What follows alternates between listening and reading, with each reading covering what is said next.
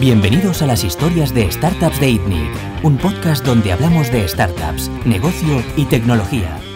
Yo iba a explicar, yo iba a explicar un poco el, contexto. O sea, este, este formato de contenido es la típica decisión que tomamos un día.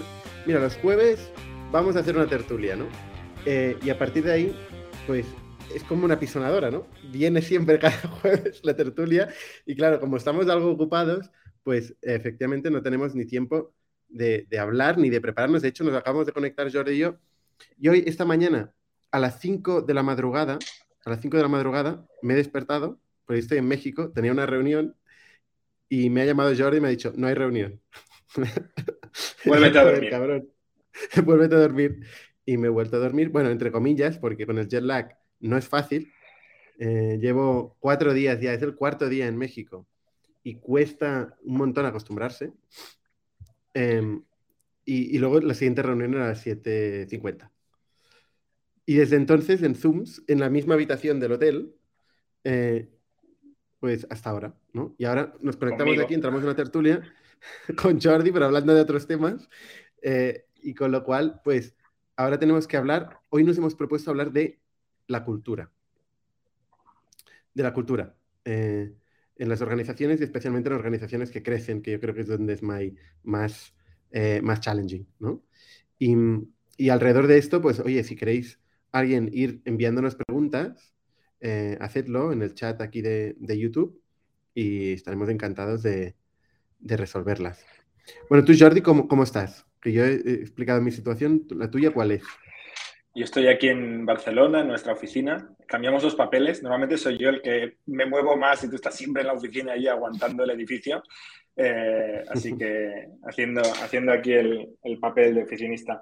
Eh, pero no, muy bien. Bueno, con muchos, muchos retos de crecimiento, ¿no? que es una de las cosas que hablábamos también ayer sobre relacionado con la cultura, relacionado con, con lo que significa operar y liderar una organización con tanto crecimiento y con todas las tensiones que esto genera, pero, pero todo bien, todo bien. Seguimos vivos. Yo soy una persona 100% de estar en la oficina, eh, mucho más que ir dando vueltas por el mundo. Lo que pasa es que ahora estoy en la oficina también. Estoy bueno, ahora mismo no, ¿eh? Pero, pero estoy en la oficina de, de, México y eso es un poco la, a mí una de las cosas que me hace reflexionar, ¿no? O sea, hace eh, tres meses pasé por aquí y, flipé porque éramos veintipico personas, ¿no? Flipé con, con, la, con la cultura que había aquí, con la fuerza, con la energía, con el equipazo que tenemos aquí. Pero es que he vuelto tres meses más tarde y ahora somos 55 personas. O sea, tenemos una planta casi del WeWork ahí que estamos ocupando, ¿no? Y además tenemos ya muchas más funciones, ya no solo ventas, ¿no? Eh, y ostras, ayer hicimos una, un town hall meeting y, y, estuvimos, bueno, haciendo varias charlas Em, y, luego, y luego, pues comimos unos, unos tacos, todos juntos, eh, y hicimos unas chelas em, en la terraza del, del WeWork, ¿no? Y pude, pude conocer a, a, mucha de la gente que tenemos aquí en México. Y a mí lo que me flipa em, es cómo puede ser que en otro país, tan lejos de Barcelona, eh, unos cuantos años después de arrancar nosotros cuatro chalados que queremos solucionar un problema de gestión de personas en el espacio SMB, de golpe en, un sitio tan alejado em, y con otra cultura, haya cincuenta y pico personas que tienen el mismo mindset, que tienen la misma visión em, de, solucionar problemas em, a empresas, de automatizar la gestión, ¿no? que te hablan de, de cómo, cómo están encontrando cada día nuevas empresas, nuevas casuísticas, nuevas formas de solucionar las cosas eh, y que están súper motivados por lo que están haciendo, con un ambiente que, más allá de, los objetivos y lo que tienen que hacer cada uno, eh, se ayudan, ¿no? Que, que ostras, no, no, diré la palabra familia, porque es un concepto que, que es discutible, ¿no? Pero, pero sí que hay un ambiente de compenetración, de colaboración, eh, de ayuda, eh, y, que la gente después del trabajo muchas veces pues salen juntos, no hacen vida fuera de la oficina. O sea, es, es increíble, o sea, hace mucha ilusión cuando descubres esto, ¿no? Sí, esto, con, con, este ejemplo yo creo que o sea, destacas uno de los principales retos que tienen muchas empresas hoy y nosotros tenemos a, tope, eh, relacionado con la cultura, que es el trabajo remoto. ¿no? Y nosotros tenemos las tres realidades. Tenemos una, un headquarter muy fuerte, con muchas personas, con mucha energía, con mucha comunicación eh, constante, social, emocional, profesional, obviamente, principalmente, ¿no?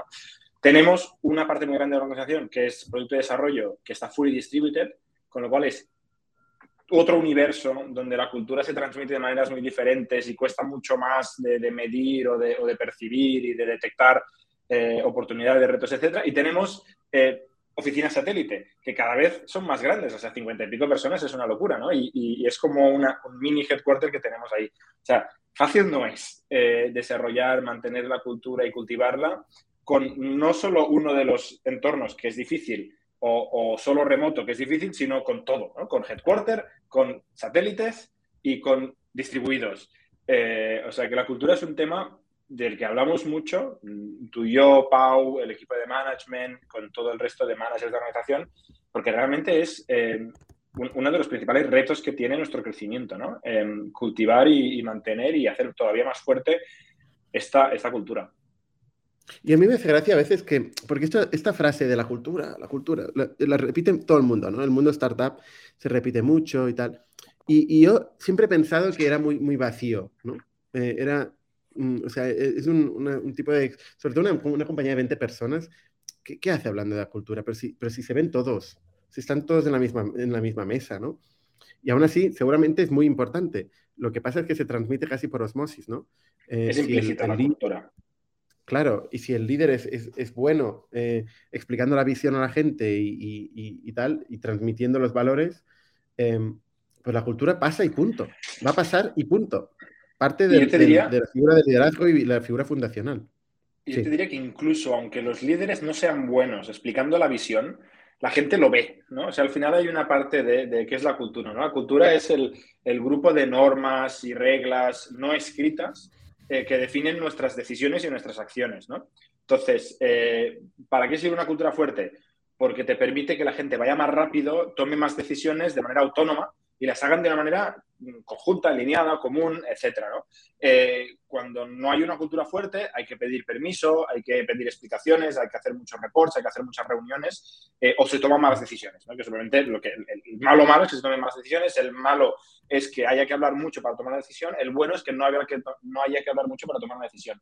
Y cuando son 20 personas, aunque los líderes no sean buenos comunicadores, como los ven los ven ir al baño, los ven hablar eh, por el teléfono con el cliente, los ven todo el día, muchas horas, muchos días, incluso ahí existe una cultura fuerte, ¿no? Eh, con, menos habilidades de comunicación. Yo creo que es con la escala donde cada vez empieza a aparecer más en nuestras cabezas el concepto de la cultura, porque ya no nos ven, no nos vemos entre nosotros, ¿no? Y hay que hacer cosas explícitas para, para dar fuego, ¿no? Dar gasolina a, que esa cultura siga viva. Sí, acabas de decir una cosa muy importante, que es que eh, la cultura es más lo que ves que lo que, que lo que dices. Em, y, no puedo estar más, más de acuerdo en eso. ¿eh? O sea, yo creo que la comunicación ayuda, es muy importante em, ser capaz de transmitir la visión una y otra y otra y otra vez, eh, las veces que haga falta, repetir eh, es imprescindible, pero más, más importante aún es al final lo que, se lleva, lo que se lleva a cabo, ¿no? las acciones que, que uno hace. ¿no? y las acciones jodidas. Y acciones jodidas a veces es eh, no aprovechar una oportunidad de negocio. ¿Por qué? Porque no está en línea con nuestra visión. Y ser capaz de tomar esta decisión valiente, esto es cultura. O echar a una persona que, con quien tienes una relación fantástica, eh, que, que personalmente encajas, que todo el mundo ama, pero hay que echarla. Y tomar esta decisión es cultura. ¿no? La gente que contratas, la gente que promocionas, ¿no? Em, oye, estar dispuesto a no caer bien a todo el mundo. Es que hay mucha gente que quiere caer bien a todo el mundo. O sea, a mí, la verdad, a mí me da igual que piense que soy un gilipollas. O sea, mm, tal cual. Yo no estoy, yo, tengo tan claro lo que tengo que hacer, es tan difícil que a mí ganar un concurso de popularidad no está entre mis prioridades. O sea, yo quiero matizar esto porque te conozco. O sea, te da igual eh, no ganar un concurso de popularidad porque el fin y el objetivo y la ambición y la visión eh, justifican eh, que eso sea secundario. no porque seas un psicópata. o sea, pero porque lo importante es realmente eh, transmitir esa cultura, esos valores, esa, esas, esta de decisiones. Yo creo que de lo que has dicho, de, de, la cultura son los hechos, son las decisiones, y despedir a alguien, promocionar a alguien, no promocionar a alguien, tomar una decisión radical de negocio, es el 80%, pero hay que saberla explicar también. O sea, eh, saber explicar por qué se ha tomado esta decisión. Y, eso te empuja a una transparencia donde, donde la gente entiende el por qué, ¿no? Y, cada vez es más difícil entender el por qué, porque cada vez el contexto es más complejo, cada vez me refiero con, con escala, ¿eh? y, y, no todo el mundo tiene todo este contexto cargado en la cabeza. Eh, y hay que repetir y profundizar y compartir mucho ese contexto para llegar a la, a la decisión, al por qué. Pero fíjate que tú estás hablando desde tu personalidad. O sea, tú eres una persona muy transparente, eh, que te gusta mucho comunicar, eh, eres una persona muy pedagógica. Y esto, eh, pues, ¿cómo no? Esto forma parte de la cultura de Factorial. Tu personalidad forma parte de la cultura de Factorial. Pero no es la única, no es la única forma. O sea, hay, hay, culturas que son muy diferentes. Hay culturas donde tú no trabajarías en la vida. Y sin embargo, son una cultura. ¿Sabes? O sea, el problema es, el, o sea, si una cultura encaja a todo el mundo, entonces no es una cultura, ¿no? O sea, no, puede ser que, no tenga unos rasgos eh, concretos, específicos, que hagan que haya gente que le encaje y gente que no le encaje. ¿Vale?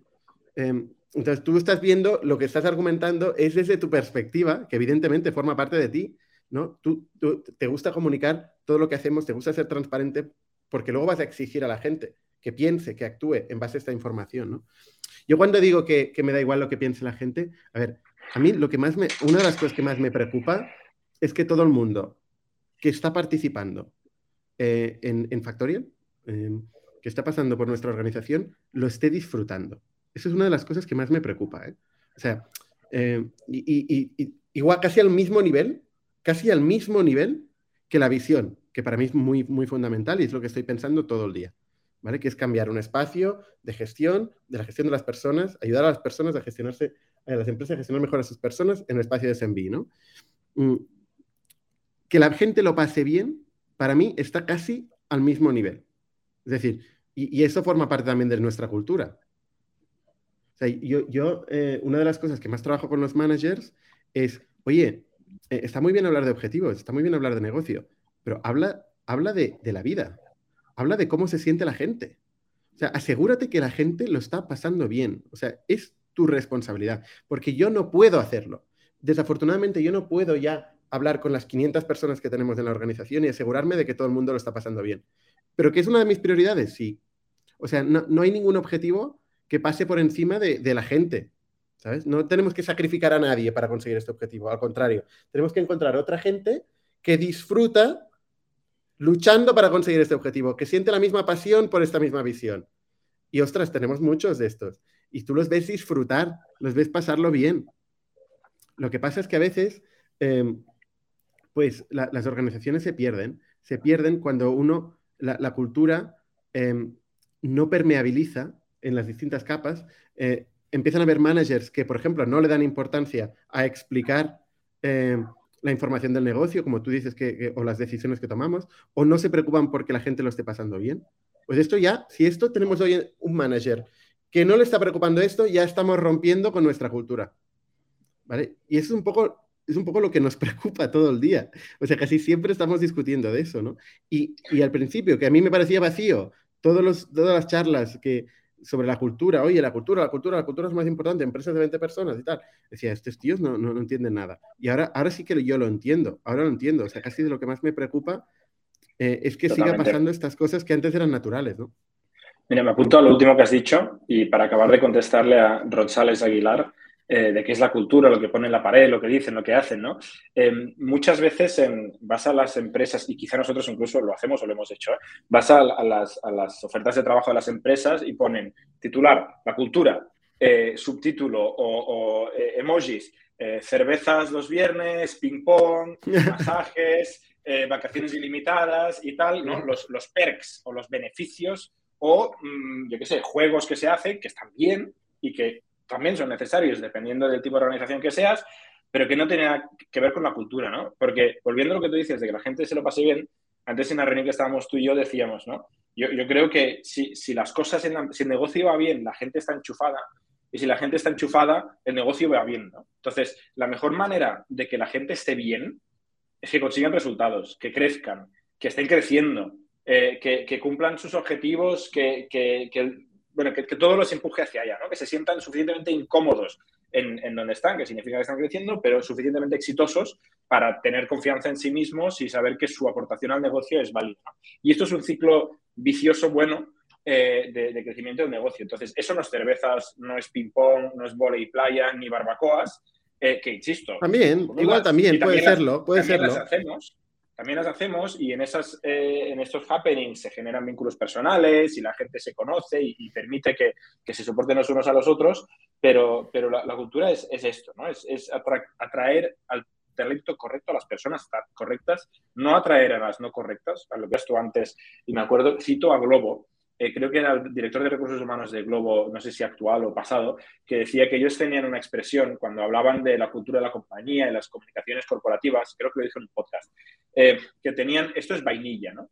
Vainilla, que es ese sabor, ese sabor, me, ¿sabes? Que, que, genérico, ¿no? Que acabas poniendo lo que le gusta a todo el mundo y no dices nada.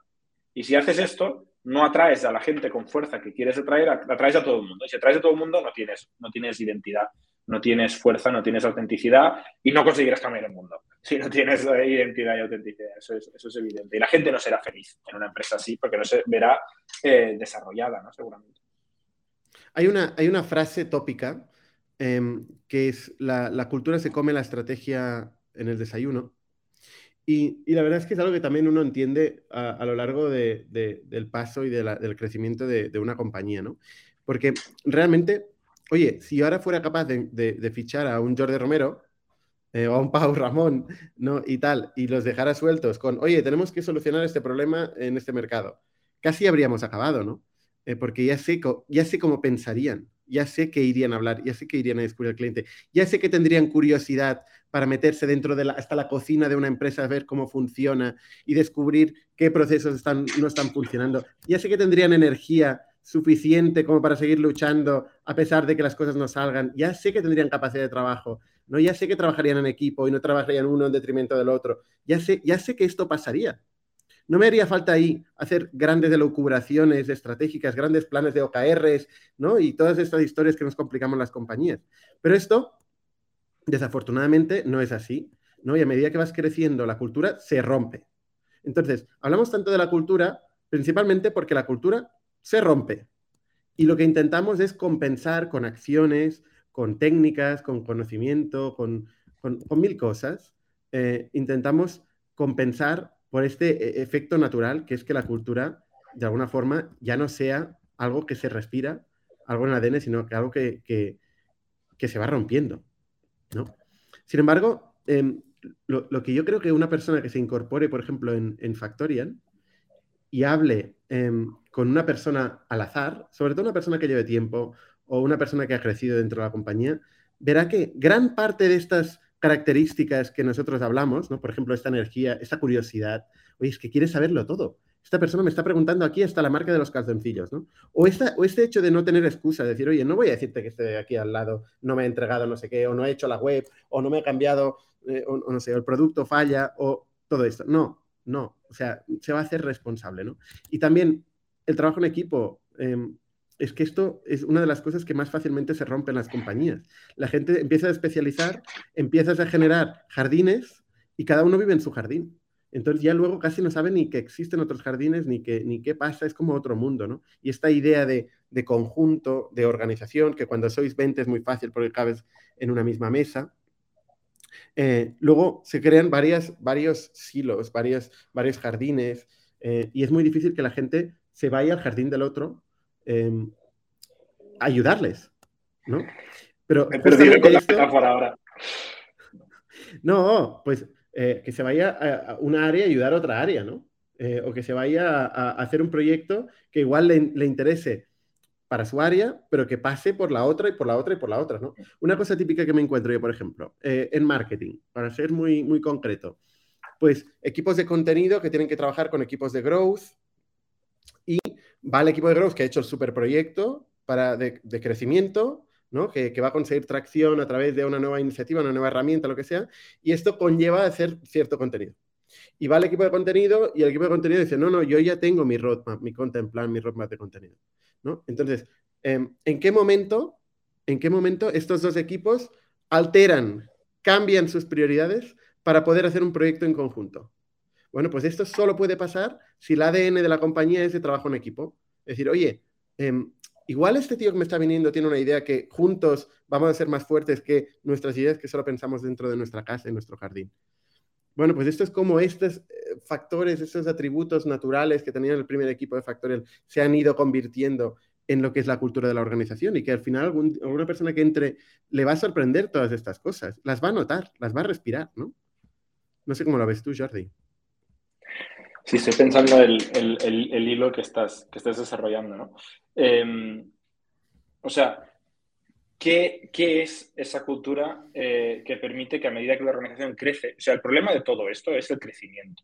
Yo creo que si una organización es estable, eh, pues es más fácil de mantener.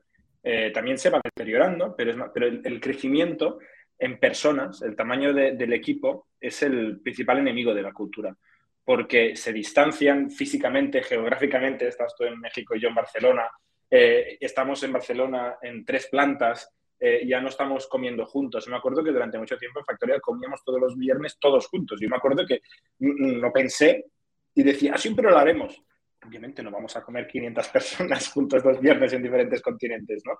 Eh, entonces, ese crecimiento, ese, ese dolor. ¿Y, qué, hace, qué hemos hecho cuando nos ha ido mejor y qué hemos hecho cuando nos ha ido peor, ¿no? Yo creo que cuando nos ha ido mejor es cuando hemos conseguido hablar en la dimensión correcta, ¿no? Y, como manager o como founder o como eh, persona de una organización que quieres influenciar y construir la cultura, eh, hay, ciertas técnicas que uno tiene que ir desarrollando con el tiempo, detectando lo que funciona mejor y lo que funciona peor. Nosotros tenemos ciertas palabritas que tenemos un red flag increíble que nos salta en la cabeza cuando alguien las dice, ¿no? Una de ellas es departamentos cuando alguien habla de departamentos, nosotros inmediatamente decimos, no hay departamentos, ¿vale? Es una tontería, es una palabra, decimos equipos. Pueden ser intercambiables, pero aprovechamos esa tontería para interrumpir la conversación y decir, aquí no hay departamentos. Eh, eh, y, soltamos una chapa de cuál es el objetivo compartido, de cómo colaboramos y tal. Y yo creo, y lo observo en mí, en ti y en otra gente del equipo, que todos tenemos nuestras muletillas y nuestras reacciones que vamos aprovechando para soltar un el, el why, ¿no? El por qué, la visión de la compañía, algunos de los valores y tal. Eh, y, lo que nos ha ido, cuando nos ha ido mejor, yo creo, es cuando observamos alguien que no somos nosotros, un manager que quizá hemos desarrollado relativamente recientemente, haciendo esto, ¿no? Y ya sabes que de ahí ya se encarga esa persona, ¿no? Y que va a seguir cultivando esa cultura y lo ves. Ves equipos que dices, esta gente respira ADN, nos entendemos muy bien, las cosas salen, nos pegamos hostias, nos equivocamos, pero nos equivocamos juntos, ¿no? Y nos equivocamos alineados. Eh, y, lo ves al revés. Gente que empieza a hablar un idioma diferente, no, no literalmente, que, que usan eh, palabras que están, son disonantes con nuestra manera de ver el mundo, ¿no? De esto no, este no es mi roadmap, eh, esto yo no soy responsable, no es mi departamento, no es mi OKR, no es mi objetivo, ¿no? Y ahí dices, ay, ay, cuidado, mm. cuidado, hay que volver para atrás, hay que subir en un organigrama, detectar dónde estamos cojeando y con fuerza para abajo, ¿no? Oye, qué importante eh, esta otra cosa que has dicho. O sea, escuchas en una reunión una frase, una palabra, cualquier ejemplo, un detalle, un detalle, en el que se está rompiendo la cultura y levantas el dedo e interrumpes. Y dices, eso no, ¿no? Con lo fácil que es dejarlo pasar. Con lo fácil que es decir, mira, no voy a dejar, este tío está hablando, déjale hablar. No, no, no. No, es que es, que es importante, es importante. Y eso es una de las cosas que, que yo trabajo con los directores. Eh, que luego yo espero que ellos trabajen con los managers, ¿no? Eh, ostras, e, este nivel de detalle, de, de, cosas que al final son cosas eh, de la vida, no, no, son cosas de negocio, son cosas de la vida, pero que son importantes, que forman parte de la cultura, es esencial. Tú dices, hay, tenemos managers o tenemos directores que ya sabemos que ya tienen calada esta cultura, ya no, no nos preocupa, sabemos qué va a pasar, efectivamente. ¿Qué nos ha costado conseguir esto? Ostras, muchas, muchas discusiones de muchos, muchos detalles. No es con generalidades o con frases en la pared que hemos convencido a estas personas, o que nos han convencido, ¿eh? porque también la cultura también, oye, también es algo que no está escrito en piedra. A veces, a veces hay cosas que, cambiamos, ¿no? Pero estas horas y horas y horas de conversación, ¿no? Eh, Nitia, por ejemplo, estuvo en la última charla, ¿no? Es quien lidera las ventas en Factorial. A Nitia llevamos cinco años trabajando y hablando de la vida, de todo, ¿no? O sea, yo, evidentemente que, puedo estar 100% alineado con Nitia, con cualquier cosa que ella decida o haga, ¿no? Y, completamente que Nitia es un ejemplo de la cultura de Factorial. ¿Cómo no lo va a ser? ¿Cómo no lo va a ser, no? Pero conseguir esto ha sido eh, no dejar pasar mil detalles, tener mil conversaciones de cosas que han pasado, ¿no? Igual un comentario, yo he escuchado a un manager decirle algo a alguien, igual en aquel momento no se lo he dicho, pero después le he ido a ver, con lo fácil que sería irme a casa y ya está, ¿no? Pero no, no, le he ido a ver y le he dicho, oye, eh, en este comentario, yo lo que pienso o lo que he visto, que igual no está reforzando o esto o lo otro, ¿no? Y al final requiere mucha energía construir una cultura. Y hacerla permeabilizar, ¿no? Y requiere no solo que lo hagan los fundadores, porque es imposible, es imposible. Requiere que lo hagan, lo entiendan los directores, ¿eh? de arriba abajo, ¿eh? Los directores, que lo hagan con todos sus managers, que lo hagan los managers con sus equipos, ¿no? finalmente que lo hagan los individual contributors, ¿no? Hay muchos individual contributors que, que tienen más integrada la cultura a veces que algunos managers hay partes de la organización que, que tienen que crecer muy rápido, ¿no? Y tenemos un manager que igual es su primer trabajo y, hoy está gestionando personas. ¿Cómo nos podemos asegurar de que esta persona esté eh, trabajando con la cultura? Bueno, a la práctica no pasa. O sea, no pasa al 100%. Pero es uno de los grandes esfuerzos que nos lleva a nosotros eh, la gestión. Eh, podríamos definir o, resumir casi nuestra acción con intentar luchar por mantener esta cultura, ¿no? Yo me acuerdo cuando empezamos Factorial, eh, que empezamos Pauto y yo y, nos repartimos responsabilidades y, yo dije, pues voy a ser el CEO. Me empecé a leer libros de qué hacían los CEOs y, me acuerdo perfectamente porque me frustré mucho, ¿no? El resumen, el gran resumen es eh, comunicar la visión de la compañía, eh, liderar el equipo ejecutivo y asegurar que la empresa no se quede sin dinero, ¿no? Y yo leía esto cuando éramos nosotros tres, con cuatro duros, que, tres amigos, ¿sabes? Que, que estábamos formando la visión. Y digo, muy útil. Estos libros que me acabo de leer son muy útiles, ¿no? Y, y me enfadé mucho y, y, empezamos a hacer cosas, pues a programar, a, hacer marketing, a buscar clientes, a darle soporte, tal, ¿no? Desapareció todo este concepto y de repente nos encontramos con cientos de empleados. digo, coño, espérate, que, que ese libro me lo leí demasiado temprano, ¿no? Que ahora es realmente gran parte de nuestro, de nuestro día a día es, esa cultura, realmente. Y parecía, a mí me parecía ridículo que alguien pudiera tener un trabajo y cobrar un sueldo y, dedicar a sus horas a, ser ahí el vigilante de la cultura. Eh, y ahora digo, o sea, más gente, por favor, o sea, más cerebros, más de nosotros, más dedicados a, fomentar esta cultura, a, arreglarla mientras se va rompiendo, porque se va rompiendo eh, día a día, ¿no? Y, a ir construyendo eh, columnas sobre las que nos apoyamos, pues directores, managers, VPs, lo que tú quieras, y, que acaben transmitiendo esa cultura. Pero eso es un proceso de años. Años. También hay, cosas que son casi aleatoriedades. Eh, una de las personas que nosotros hemos encontrado en nuestro camino, eh, que, que, se, se, convirtió en el, director creativo eh, y el director de la marca de Factorial, luego nos dimos cuenta que ostras, de la marca a la cultura de Factorial no había mucha diferencia, ¿no? Y, promocionamos, entre comillas, ¿no?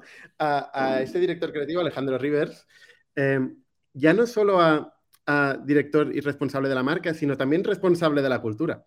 Y de hecho, eh, para daros ideas a la gente que nos escucha, ¿no? Y piensa, ¿cómo hacer acciones para mantener esta cultura, ¿no? Pues una de las cosas que, nosotros trabajamos es, bueno, tenemos un área de trabajo un grupo multidisciplinar liderado por el responsable, el director de la marca, que es Alejandro, que lo que hacen es piensan cómo, cómo hacer llegar esta cultura a todas las personas de Factorial, vía acciones, vía em, eventos, charlas, rituales que hacemos como compañía, ¿eh? pero porque sabemos que no es un tema binario, ¿eh? sabemos que no de un día para otro vamos a solucionar el problema de la cultura, ¿eh? sabemos que es una cosa que va a requerir un trabajo, es una, responsabilidad más que tenemos en la organización, que tenemos que ir trabajando cada semana, cada semana, ¿no? Y cosas que hacemos, por ejemplo, eh, que se me ocurren. Em, por ejemplo, hacemos un All Hands cada semana. Y en este All Hands, que llevamos haciéndolo desde el primer día, está todo el mundo, todo el mundo es voluntario, pero gran parte de la, de la gente asiste. Y hablamos con mucha transparencia de lo que hemos conseguido, de lo que estamos haciendo, de las oportunidades de negocio que nos vamos encontrando, las limitaciones que tenemos. Hacemos highlights y lowlights. Vemos los números por mercado. Vemos lo que está, lo que está haciendo producto. Vemos los, los, problemas que se está encontrando Customer Experience. Lo hacemos en una hora. Intentamos que este formato sea participativo, que haya gente que, que, que participe. Tenemos una parte donde la gente puede agradecer a personas que han sido clave o ayudas que ha recibido durante la semana y que quiere un momento para agradecérselo. La gente se da mucho amor. También hay espacio para preguntas, pero eh, es, es, bastante difícil que este espacio funcione. no ha funcionado nunca y lo seguimos haciendo. ¿eh? Cada semana alguien tiene preguntas, tenemos un formulario, no funciona. La gente hace una pregunta one to many, eh, ahí hay un, unas vergüenzas y unas cosas psicológicas muy, muy tal. Esa es la única cosa que no funciona, pero bueno, dejamos la puerta abierta, porque si las hay, a veces, pocas veces las hay, pues, pues ahí estamos para contestarlas, ¿no? Hay mucha gente que dice, oye, ¿por qué, ¿por qué invertís tanto dinero en el fondo, ¿no? En 500 personas en un Zoom, una hora, ¿no? Y nosotros, oye, una de las pocas cosas que tenemos claras, ¿no? Ostras, pues es un momento donde nos vemos todos, es un ritual que tenemos la compañía, compartimos nuestros éxitos y vamos a seguir haciéndolo. Y no tiene una, una lógica racional que digas, oye, ¿cuánto nos cuesta? Vamos a sumar tal, ¿cuál es el, el, el ROI de esta reunión? Pues seguramente es de, de, las acciones con más ROI, probablemente con perspectiva de largo plazo, de las que podemos hacer, ¿no? Pero bueno, esto es uno. Otra cosa que hacemos, por ejemplo, eh, pues tú, eh, Romero, hace un café con toda la gente nueva que entra. ¿Esto sigues haciéndolo, Jordi? Sí, un día me voy a morir eh, sobre cafeinado, porque entra mucha gente. Pero sí, sí, lo sigo haciendo. Cada vez el grupito es más grande. El primero eran one-on-ones, eso duró poquito. Eh, en, la, en, en, la, segunda etapa de growth, donde ya íbamos contratando varias personas cada mes, digamos, eh, ya hacía de dos o tres, ahora la última creo que éramos cinco o seis. Eh, pero seguimos haciendo un café de bienvenida donde primero les, les mm, pido a las tres, cuatro personas que hay conmigo que, que se presenten, pero y primero les explico un poco qué es presentarse, ¿eh? una microclase de storytelling de dónde sales, por qué estás aquí, ¿no? qué decisiones has tomado, qué haces no solo como profesional, sino como persona, yo para darle color a las personas y para gestionar, para generar un poquito de relación y de vínculo personal, porque a mí me interesa saber con quién trabajamos, ¿no? Y, y este, ahí salen excusas para luego ir a tomar otro café o ir a decir, oye, antes has dicho la palabra departamento y tal, ¿no? Y tengo algo donde agarrarme, no somos desconocidos, hay una pequeña conexión personal. Pero luego, la, la segunda parte, que seguramente es la, más importante o la que yo pretendo que sirva a ellos, eh, es que les cuento de dónde salimos, ¿no? Les, les hago una versión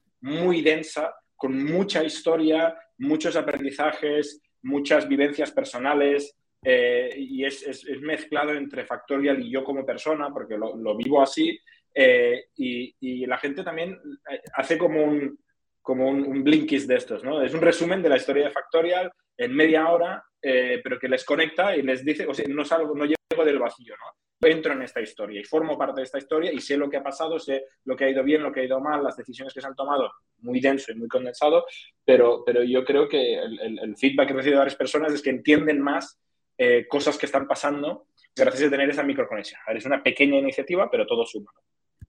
Uh. Más cosas que hacemos. Mira, por ejemplo, todo el go-to-market entero, que es el, equipo que, llevo yo, y People, ¿vale? Yo en Factorial llevo las áreas de People, que para mí es importantísima porque al final eh, nosotros ayudamos a las organizaciones a gestionar su gente, entonces de alguna forma nuestra propia gestión a nuestra gente viene a ser eh, un Petri dish, ¿no? Una, una, plaquita de Petri donde estamos experimentando estas cosas que decimos que tanto, que tanto sabemos, ¿no? Eh, y la, la, realidad es que nosotros sufrimos de, de la, en la gestión de gente, ¿no? Con lo cual, pues eh, ponerle mucha fuerza a cómo gestionamos a nuestra gente, aprender, experimentar, arriesgarnos en la parte de gestión de gente, nos permite luego aplicarlo a, cómo hacemos el contenido para esta gente desde el punto de vista de marketing y a cómo construimos eventualmente producto.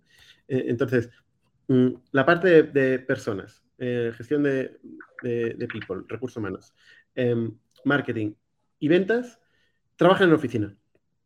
Entonces, esto también forma parte de la cultura. Oye, es una decisión es una decisión que, que, hemos tomado queremos interaccionar, queremos aleatoriedad, queremos que la gente se vea, queremos que la gente se oiga, ¿no? Queremos poder compartir ideas y sabemos que esto es muy difícil hacerlo en remoto. También hay mucha gente muy joven, que es su primer trabajo, y que no sabe lo que no sabe. Es imposible que plantee una reunión para preguntar lo que no sabe. Y en un conjunto de gente donde todo el mundo tiene el mismo problema y está haciendo lo mismo, pues de forma natural lo aprende. Y esto eh, es irrenunciable. ¿vale? Habrá gente que no le gusta, habrá gente que preferiría trabajar en, trabajar en, remoto. Pues no va a trabajar en el go-to-market ni en People de Factorial. ¿no? es un mensaje. Ni en CX. ni en CX. Espera, me estoy dejando CX, ¿eh? Customer Experience. Bueno, esto forma parte también de, decisiones de cultura, decisiones que son arbitrarias, que no, no responden a, a, un ejercicio de racionalidad, sino casi de personalidad. Más cosas. Em, otra cosa, yo creo que, bueno, no sé si tenías una lista, pero te, tengo dos que quería. Estaba escribiendo la live. Estaba escribiendo la live. Ah, vale, vale. Que te veo que leía, más para abajo. Eh, otra que lo has dicho antes de pasada, pero creo que merece la pena hacer zoom, es eh, en las promociones, ¿no? En, qué en qué personas desarrollamos. Yo creo que nosotros, eh, por, para bien y para mal, porque tiene un coste también muy alto, pero un, un valor infinito, estiramos mucho a la gente que hay en el equipo, ¿no? y les pedimos eh, que crezcan y que espabilen y que aceleren mm, al menos igual que la empresa. Y si puede ser un poquito más, ¿no? ¿Qué quiero decir con esto? Pues que promocionamos a gente a liderar equipos de 20 y 50 personas que hace cuatro días no sabían lo que era el management y apenas sabían lo que era su trabajo de contribuidor individual, ¿no? de, pues de programador, de, de, escritor de contenidos o de vendedor eh, account executive. Y de repente están liderando, les, les, estiramos a que lideren eh, grandes equipos. Eh, ¿Esto qué pasa? Que cuando lo conseguimos, esta gente ha vivido todo este crecimiento, ha entendido mucho más la organización porque es un intensivo, ¿no? es, muy, muy intensivo y, también está muy agradecida a, la oportunidad de crecimiento de la compañía. Y eso hace que sean personas muy fuertes en, su comunicación, en su manera de transmitir la cultura, en su manera de contratar, esta gente tiene un superpoder. Obviamente tiene un coste, porque solo estamos diciendo lo guay que es todo. El coste es que eh, si la gente se pega unas hostias comunales. O sea, nosotros mandamos al suicidio... Pero como nosotros, como nosotros los hemos pegado. O sea, nosotros también hemos empezado sin receta. Lo que hemos tenido siempre es un mindset de mucha energía, sin miedo, y nos hemos lanzado. Oye, pues nosotros también lanzamos a gente, claro que sí, animamos a gente que se lance. Lo que quiero decir es que nosotros seguimos vivos, no nos hemos caído por el precipicio, pero hay gente que se queda por el precipicio. Porque, porque oye, eh, era demasiado rápido o no les hemos sabido acompañar suficientemente bien o por lo que sea, eh, pues hay gente que se la pega, ¿no? Y quizás estaba bien haciendo su rol X y su rol como manager o director de X, pues se pega una castaña. Y es, es una lástima, es, sabe muy mal cuando vemos pues, que gente no triunfa. Afortunadamente no pasa mucho, pero pasa y duele mucho, eh, pero cuando funciona es súper poderoso. más, más cosas. Em, yo, por ejemplo, una de las cosas que he empezado a hacer es un podcast interno. que la gente pensará, pero ¿cómo? ¿No, ¿No tiene suficientes podcasts este tío? pues además de los podcasts públicos que hacemos aquí en ITNIC, eh, cada semana eh, intento recoger cosas que veo, detalles sobre cosas que veo en la gestión de Factorial y lo convierto, lo convierto en una, un mini vídeo que hago para los 90 managers que tenemos ya a día de hoy. 90 managers. Tenemos un canal de Slack y publicamos, eh, lo publico yo en este caso, pero estoy animando a otros managers que también lo hagan a compartir cómo este problema, cómo lo, cómo lo, lo trabajarían, ¿no? Un problema, por ejemplo, de pues, eh, echar a alguien, a una persona, ¿no? O desarrollar a, a, una persona, o cómo sentar objetivos, o cómo reaccionar cuando alguien te pide un aumento de sueldo, o cómo no. Cosas que pasan en el día a día. Cómo hacer one-on-ones. Cómo hacer one-on-ones, que es el último que hice, efectivamente. Em, que se puede hablar muchísimo de cómo hacer one-on-ones, ¿eh? Pero sí que hay cosas em, que, es interesante trabajar en un one-on-one, ¿no? Y que son generales eh, y, que, y, que, bueno, yo, yo planteo cómo, cómo lo he hecho yo y cómo me funciona, ¿no? Y esto pues lo sigue, lo sigue bastante gente, obviamente, de los, de los 90 managers, seguro que no todos, pero igual son iniciativas que permiten cuando ya se hace tan difícil la comunicación multinivel con tanta gente, pues permiten trabajar ¿no? y esparcir un poco estas ideas. ¿no? Otra cosa que hacemos es un evento. Eh, de momento hemos hecho uno. sí, hemos hecho uno, pero, ostras, nos gustó tanto la experiencia que lo vamos a convertir en un evento de dos veces al año, eh, que es muchísimo para una compañía que tiene 500 y pico personas y que probablemente acabará el año con unas mil personas. Es una inversión muy, muy importante. Pero yo se lo recomiendo a, las empresas que nos pueden escuchar porque, ostras, es una oportunidad para eh, hacer un, catch-up de todo lo que estamos haciendo, recordar por qué existimos, ver cómo estamos avanzando hacia, esta visión, que cada una de las áreas de, de la compañía pueda hacer una preparación ¿no? Em, y que se enorgullezca un poco de lo que está y cómo está contribuyendo esta visión, con lo cual también genera un sentido de accountability, de, ¿no? de responsabilidad, ¿no? de a, cada uno de los líderes de explicar lo que estamos consiguiendo.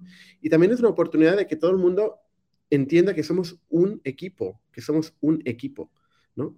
Y, y luego además esto lo extendemos ¿no? y acabamos haciendo bueno, sesiones con, cada una de las áreas, una sesión conjunta donde todo, o sea, todo el mundo se, se, junta y hablamos, hacemos unas charlas conjuntas y luego hacemos fan, ¿no? Hacemos una fiesta donde pues la gente se conoce y pasa de todo en esa fiesta. Pero también está bien, también está bien. O sea, un comentario sobre el evento. No sé si ha quedado claro, pero toda la empresa en un mismo lugar, que para nosotros ya es muy especial. O sea, uno de, las, de los beneficios de hacer este evento es que nos vemos en persona todos los que están en México, los que están en Brasil, los que están en Estados Unidos, los que están en Alemania, en Nigeria, en Egipto, en Barcelona, en, todo el mundo, todos los ponemos en un mismo sitio. ¿no? Y solo esto ya es súper valioso por la, colaboración, la felicidad, la, energía que se transmite la gente eh, conociéndose y generando, poniendo cara detrás de los nombres y detrás de los Zooms y los Slacks y todas estas herramientas que usamos. Otro beneficio que, es, que yo creo que es interesante es que nos genera un milestone artificial, ¿no? Una fecha eh, arbitraria que este día hay un evento y queremos poder presentar ciertas cosas para este evento. Y eso va muy bien porque muchas veces en el día a día de producto, de marketing, de ventas, de tal, pues todo el mundo va haciendo, hay ciertas fechas, pues mensualmente hay objetivos y tal, pero ahí hay como una gran fecha donde de repente permite para hacer un último empujón y empaquetar cosas, ponerle un lacito y explicarlo bien, ¿no? Y, hacer como un, un, buen update, una buena actualización de negocio con una fecha que ha caído del cielo, que a todos nos gusta porque nos lo pasamos bien en este evento y que nos permite pues, hacer un, empujón y un estirón de llegar ahí preparados con una, con una gran historia eh, a compartir. Y la tercera, que ya lo has dicho, pero lo, quiero repetir porque es parte de por qué hacemos el evento, es repetir el por qué estamos aquí, eh, qué hemos conseguido, qué no hemos conseguido, dónde, dónde estamos, a dónde vamos, ¿no? O sea, repetir hasta la saciedad eh, todos estos temas, ¿no? que, que, yo creo que se, se, penetran mucho más en persona, rodeado de tus compañeros, dentro de un día de actividades, con una culminación de fiesta, de, diversión y tal, que en Yet Another es un meeting donde la gente está pues con el gato, la lavadora, el WhatsApp y cualquier otra cosa. Todos lo hacemos, ¿eh? no estoy acusando, pero que aquí es mucho más difícil estar en, eh, enchufado detrás de una pantalla que, rodeado de un montón de gente ahí, eh, pues eh, aplaudiendo, gritando, silbando, haciendo bromas y tal. 100%. Estamos en el último cuarto de hora, podemos atender, eh, responder las preguntas que nos, salen por aquí. Por ejemplo, Jorge AM nos pregunta, ¿no es difícil que personas de otra cultura se adapten a la cultura de la empresa? Efectivamente, eso es una, o sea, es, es, mucho más fácil que se adapte a una persona que es su primer trabajo y le dices, mira, el mundo es eso. y entonces, pues lo asume como, como esta cultura es el mundo. Pero ¿qué pasa con una persona que ya viene de otras culturas, culturas muy diferentes? Y sobre todo, ¿qué pasa de una persona con mucha experiencia que lleva ya mucho tiempo con otra cultura? Ahí, ahí es donde las empresas se la, se la meten, ¿eh? Ahí es donde nos la, hemos, nos la hemos metido todos, ¿eh? pero, pero, pero las empresas ahí, fichando senior management con otras, otras culturas y no siendo capaces de entrar o asimilarse en la cultura eh, de la empresa es donde más, más problemas de, gestión y de escalabilidad y a veces son problemas mortales eh, para muchas empresas. Eh, hay, un, hay un concepto que tiene muy mala reputación, que es el culture fit o el, encaje cultural, que primero estaba muy de moda. En las entrevistas hay que mirar mucho el culture fit y tal. Y luego se le acusó mucho de pues, eh, los, los tíos de 25 años que toman cervezas solo contratarán a tíos de 25 años que tomen cervezas y no fomentan la diversidad y tal.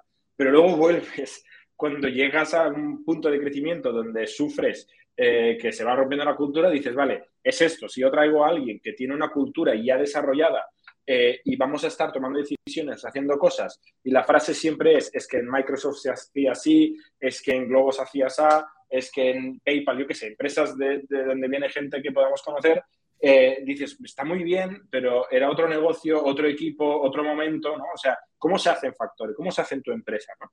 Y, hay gente que, que, tiene que ser adaptable, porque la persona es adaptable o porque su cultura es suficientemente cercana para dar el saldo. Si su cultura es diametralmente opuesta, será muy difícil que esa persona encaje con la cultura y será rechazada.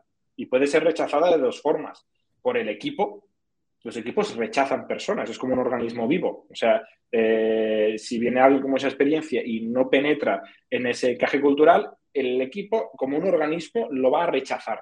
Eh, y la otra manera de, rechazar, digamos, es que no sea el equipo, que sean los resultados, que no consiga que pasen las cosas, que siga ahí contento y tal, pero no pasan las cosas, porque no ha conseguido entrar en la manera alineada y mágica de, que las cosas vayan pasando, que gran parte es la cultura. Más preguntas. Nos preguntan, ¿cómo veis Shopify a medio, a medio largo plazo? Directamente relacionado con la cultura. Lo que podemos hablar es de la cultura de, Shopify. Em, yo creo que es interesante. Shopify em, tiene, una, tiene un líder que es Tobias Lukte, que, que es una, tiene una mentalidad de, desarrollador, ¿no? Em, con una visión muy fuerte, pero que al venir también del mundo del, del desarrollo, eh, yo creo que hay ciertos vicios, ¿no? Que empresas que son más sales-driven o, que tienen una, componente operacional más grande, no tienen tanto, ¿no? Que es eh, e, este, eh, no, sé cómo decirlo, esta cultura de, pues, por ejemplo, de dar muchos beneficios, ¿eh? hacer mucho spoiling de la gente, ¿no? mimar. mimar, mimar, mimar, mimar al extremo. Que cuando ya llegas al empleado número 5000, ya, ya no o sea, ya se percibe simplemente como, oye, es un sitio de perks. Ya, ya, o sea, la visión se pierde. Yo creo que en gran parte en, Shopify, eh, yo creo que hay poca gente ya. Conocemos a varias gente que, ha pasado por ahí. Hay poca gente que, sienta o que, o que respire la visión. Sin embargo, lo que hay es muy buenas condiciones, ¿no? Y además fichan en todo el mundo, ¿no? Eh, y pagan salarios americanos de todo el mundo, si no me equivoco. Eh, con lo cual, pues es conocido un poco por, por, mimar mucho, mucho a la gente. Luego tiene, eh, sorprendentemente, una, eh, públicamente, Tobias Lukte es uno de los que se inscribió en esta idea de que las empresas no son familias, son equipos y equipos que tienen que ganar. Que a mí me sorprendió porque no es como yo asocio un poco a Tobias, ¿no? Pero, pero, pero sí que es un poco mi, mi sensación, no sé cómo lo ves tú, Jordi. lo último que has dicho, creo que es un buen punto. A mí me sorprendió mucho, hizo un buen escrito sobre un tema muy polémico, que ahora no tenemos tiempo de meternos, de la política en las empresas y el rol de aquí se discute todo versus aquí se viene a trabajar. fue una polémica y, Toby lo, yo creo que lo clavó bastante eh, de una manera correcta y sin, y inmolarse. Eh, dejó claro, plantó la bandera y dijo, aquí, así, ¿no? Así es nuestra cultura. Eh, y la gente de Shopify lo recibió muy bien. Sí que es cierto que yo veo señales y oigo señales y percibo señales en, Shopify concretamente, pero en otras empresas de esa escala y, de ese tipo, donde la gente está ahí por las razones incorrectas. Eh, mucha, o sea, poca gente está en una empresa como Shopify para cambiar el mundo del e-commerce o para, para enablear que, que, los pequeños empresarios puedan luchar contra Amazon y tal, ¿no? que es la, misión de Shopify. Muchos están ahí porque pagan más, porque les permiten trabajar menos, porque, etcétera, etcétera, ¿no? Y esto a largo plazo me preocupa. No, no, me preocuparía, iba a decir, me preocuparía si, si tuviera que juzgar a Shopify. No soy experto, me parece Shopify un producto cojonudo y una empresa cojonuda, pero esto sí que es cierto que creo que es un, es un aire de, preocupación en, este tipo de compañías. Ahora, ¿quién, ¿quién consigue evitar esto? Es muy, muy duro evitar esto. O sea, hay personalidades muy fuertes como un Elon Musk o como un Reed Hastings de CEOs de, Tesla, de SpaceX, etcétera, o de Netflix, eh, que son muy contundentes en su transmisión de la cultura, eh, pero hay muy pocas empresas que consigan a escala mantener esto, ¿no? Y seguro que en Tesla hay muchos jubilados que nadie sabe qué hacen y que cobran muy bien y que reciben buenas performance reviews. ¿eh? Alguno habrá, pero menos que en un Shopify seguro. Para seguir con las preguntas, eh, un tal Jacin Fleta, que, es, una de las, yo creo que es una de las jóvenes promesas que tenemos en, Factorial, pregunta, eh, a la hora de hacer hiring, ¿es un reto para mí saber si hay fit cultural con un candidato en una entrevista que tiene una duración limitada? Todo en esta vida tiene una duración limitada. ¿Cómo lo enfocáis vosotros? Oye, pues mira, yo tengo una respuesta muy concreta a esto. Em, yo intento hablar, primero de todo, del pasado, nunca hablar del futuro o de hipotéticos. Siempre hablar del pasado, de lo que esa persona ha hecho en el pasado, cómo ha reaccionado, cómo ha vivido eventos, hechos concretos del pasado. Em, y en particular, lo que intento es ir al detalle, ir al detalle hasta un detalle que la gente me mira con cara rara, porque me, pregunta, oye, em, cuando tomaste esta decisión, ¿quién la tomó? Y oye, ¿y, ¿y, dónde lo escribiste? Cosas así, ¿no? ¿Y, cómo lo, quién, lo, quién lo ejecutó? ¿Y, ¿Y por qué lo hizo así? ¿Y cómo lo vivió la otra persona? ¿Te dijo que sí o te dijo que no? ¿Sabes? Entrar a este nivel de detalle en eventos concretos sobre el pasado, para mí es lo que yo he descubierto como la mejor forma de entender cómo piensa de verdad una persona. No sé si Jordi quieres añadir algo. Sí, a ver, y, Jacín, este es un problemón, ¿eh? O sea, es, eh, es, un, es, un, tema muy, muy difícil yo suscribo lo que dices, tú eres muy extremo en esto y, yo a veces no lo consigo tanto, pero, pero creo que es muy útil eh, tu forma de escarbar hasta que llegas también te das cuenta de las verdades, ¿no? porque la gente se vende muy bien, gente con experiencia, con ciertos roles, sabe venderse y cuando llegas ahí al, detallísimo, ahí hay poco maquillaje a poner. Eh, yo añado dos cosas. Una es eh, horas, yo soy relativamente lento, paso muchas horas con las personas que contrato eh, a veces me ha hecho perder candidatos porque cogen otra oferta o porque pierden paciencia o eh, no me da la vida y, dejo de hacer otras cosas porque le dedico muchas horas. Y la otra es referencias. Yo me he pegado varias hostias buenas por recortar el proceso de referencias. Y en las referencias eh, son muy difíciles de hacer, pero mm, a base de hacerlas acabas viendo algunas preguntas que te dan red flags o te dan tal y las tienes que amplificar mucho para, para leer entre líneas, pero las referencias pueden servir para leer em, riesgos culturales y hay que escucharlas con cuidado porque la gente es muy educada. Pero bueno, se pueden hacer referencias útiles y, yo me he pegado hostias muy grandes cuando no las he hecho o las he hecho fáciles, ¿sabes? En plan, ok, Check no es un criminal, ¿sabes? O sea, sí, trabajaba en esa empresa. No, eso está bien, que no sea un criminal y haya trabajado en esa empresa y sea cierto, es importante, pero hay que llegar más, ¿no? a ejemplos, a conflictos, a, temas quizá difíciles de preguntar, incómodos, pero que te dan una mini ventana al pasado a un tema difícil. Íñigo Aguirrezábal nos pregunta, hola, no sé si aplica mucho en esta tertulia, pero ¿qué opináis de la jornada laboral de cuatro horas? Ay, de cuatro días, perdona. Ojalá de cuatro horas. vendrá, también vendrá.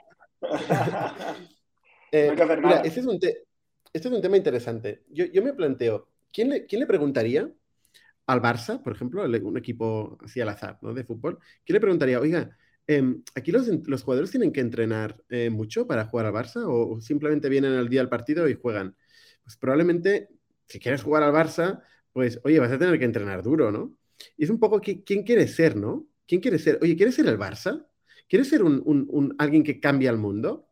¿Realmente se puede plantear cambiar el mundo veniendo un día a la semana? Para poner un, un ejemplo al extremo, ¿no? O sea, y después, ¿qué tipo de personas quieres? ¿Quieres gente que eh, es algo de más a más que hace el trabajo o es algo que realmente está en el centro de su vida? Porque le encanta lo que está haciendo, porque, porque le apasiona, porque cree que, bueno, porque quiere aprender, porque quiere crecer, porque quiere trabajar con gente top, porque lo disfruta. O sea, ¿qué tipo de personas queréis en vuestras compañías? ¿no? Claro, cuando la gente viene, oye, tal, ya de entrada te vienen, oye, aquí hay que trabajar de tal hora tal hora.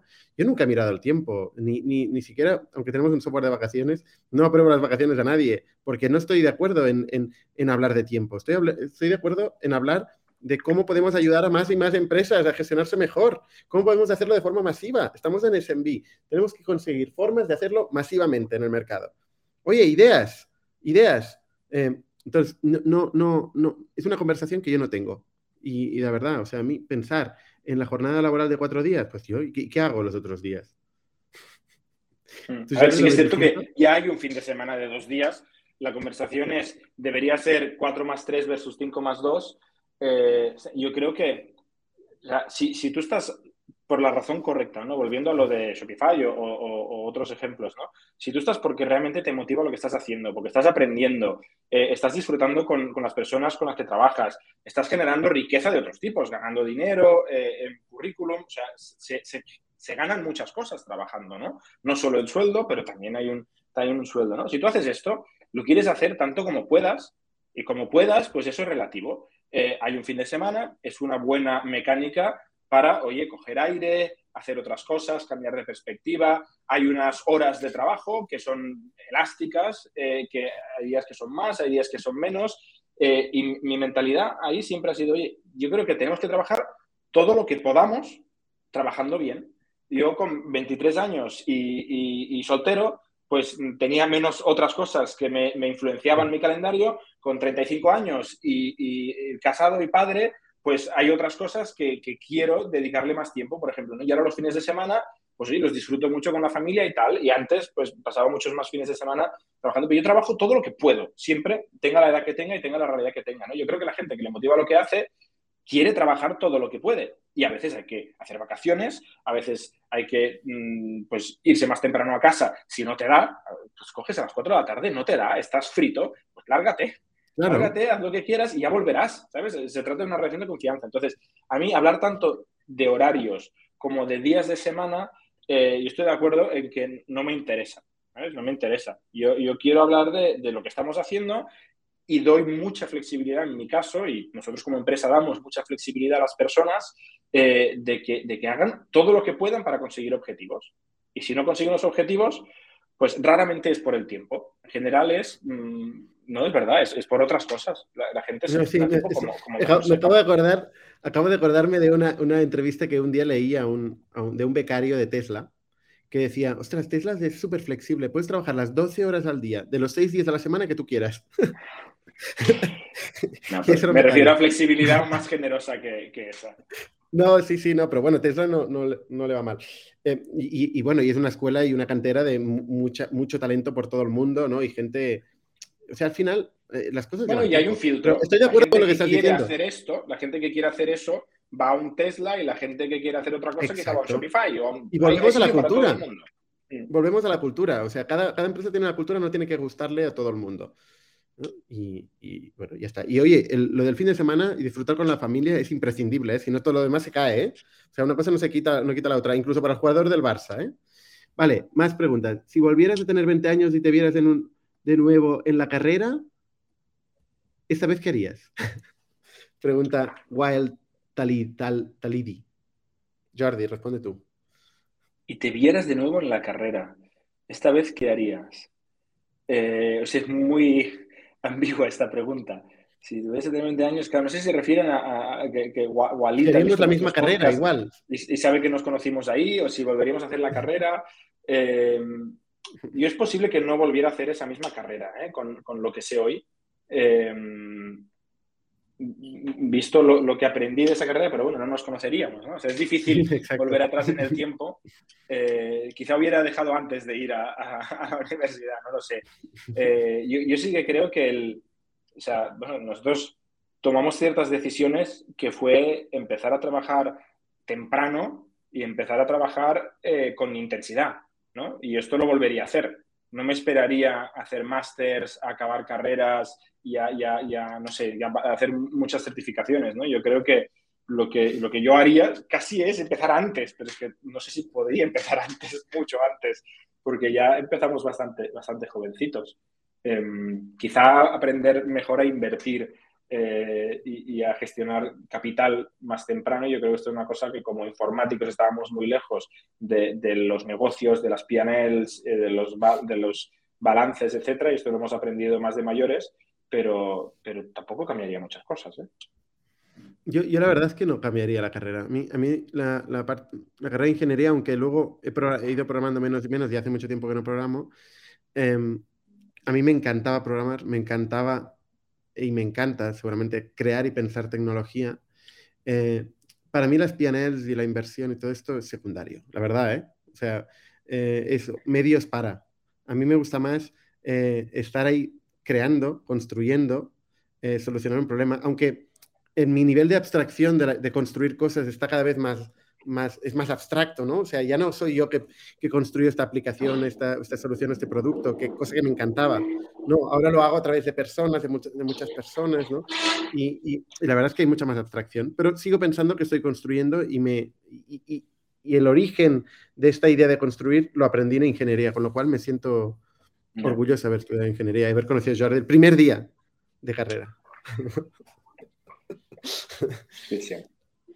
Oye, eh, si, vamos os parece, sí, vamos tarde y vamos a la siguiente, al pitch, a, ver emprendedores que están empezando sus proyectos em, y es, les vamos a dar nuestro feedback, ¿vale? Gracias a todos por vuestras preguntas. Hay varias preguntas que no hemos podido responder, pero bueno, estaremos aquí todos los jueves. ¿eh? De vez en cuando iremos invitando a algún invitado, pero intentaremos Jordi y yo estar aquí dando la lata.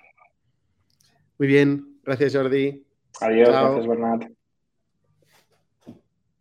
Un ecosistema de startups tech de Barcelona, creadores de Camalún, Kipu y Factorial, entre otras. Ofrecemos más de 5.000 metros cuadrados de coworking a startups y organizamos eventos diarios para discutir negocio y tecnología hasta la saciedad. Desde ITNIC Fund invertimos en equipos con capacidad de construir grandes productos y negocios. ¡Te esperamos!